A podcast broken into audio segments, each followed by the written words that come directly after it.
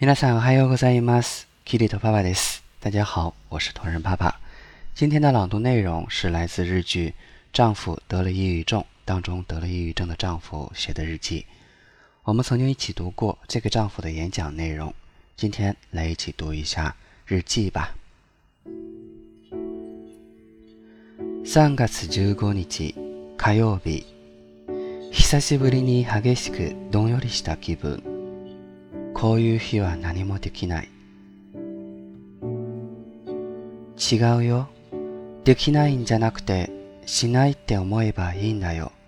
とはるさんが言う。4月12日火曜日。庭の草むしりをやる。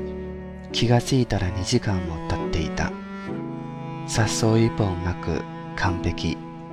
春さんに褒められる。嬉しい。でも腰が痛い。5月18日水曜日。春さん今日は心配かけてごめんね。大切なものっていつも近くにあって変わらないのに時々どこにあるのかわからなくなってしまう。よく見れば手の届くところにあるのになくしてしまったと勝手に思ってしまう。僕にはあなたがいる。すぐ隣にあなたがいる。そのことに今日気づいた。春さん本当にありがとう。いつか今日のことを笑って話せるようになりたい。5月20日金曜日。お母さんから野菜が届くいつも心配してくれて感謝ですお礼を言いたいのだけど電話で話すのは怖い春さん僕の代わりにたくさんお礼を言ってください